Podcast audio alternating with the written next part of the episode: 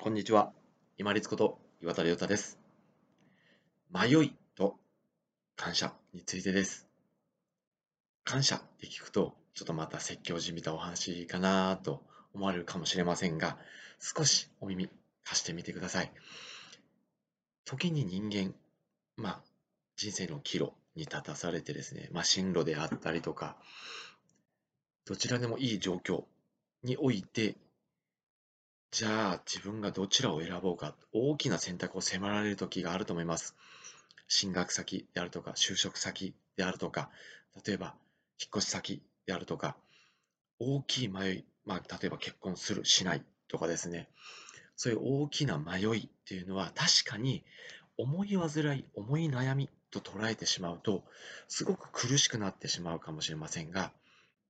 一つだけ、もう一つの側面を考えてみてくださいというご提案のお話です。それは何かというと、迷えるっていうのは、本当はどちらでもいいっていう状況なんですね。このどちらでもいいっていう状況って、客観的に思うとすごく恵まれてると思いませんか？例えば、私が心理学先で悩んでるとして、まあ、公立、国公立と私立受かりました。経済的に難しいというのであれば、もう国公立の方に行くしかないんですよね。もし仮にこの私立に行きたかったとしても。そうなんです。両方迷えるっていうのは、本当はどちらでもいいはずなんです。で、後々から考えてみてっていうその納得の話についてはまたこの後、もう一本後で話をしますけれども、まずは、このどちらでもいいっていう状況に自分が入れることが、ものすごく恵まれているっていうことに、ちょっとふと気づかれてみてください。そうすると、何かこう、追い立てられるような、収束感で焦らされるような、こう、苦し紛れの選択ではなくって、そうか、どちらでも選んでいいんだっていう、少し落ち着いた感覚で選べるような感覚になりませんか？そうなんです。あ、どちらでも選べるんだっていう、ありがたいんだって思えると、落ち着いて焦ることなく、じっくりと時間を使って向かおうとする姿勢が出てくるので、何かこうちょっと意味嫌って避けようとしたり、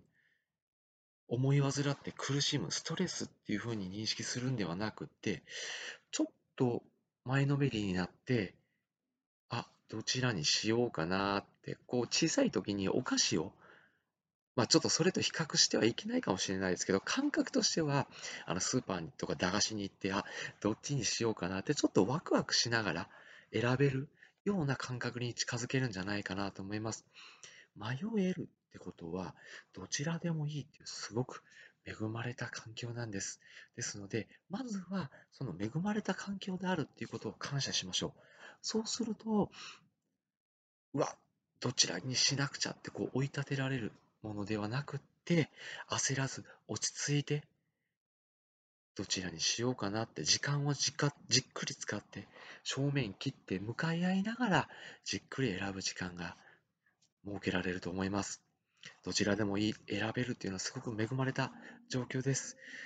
追い立てられるんではなくて、ありがたいなと思って、せっかくの時間、しっかり面と向かって正面切って、ゆっくり選んでみてください。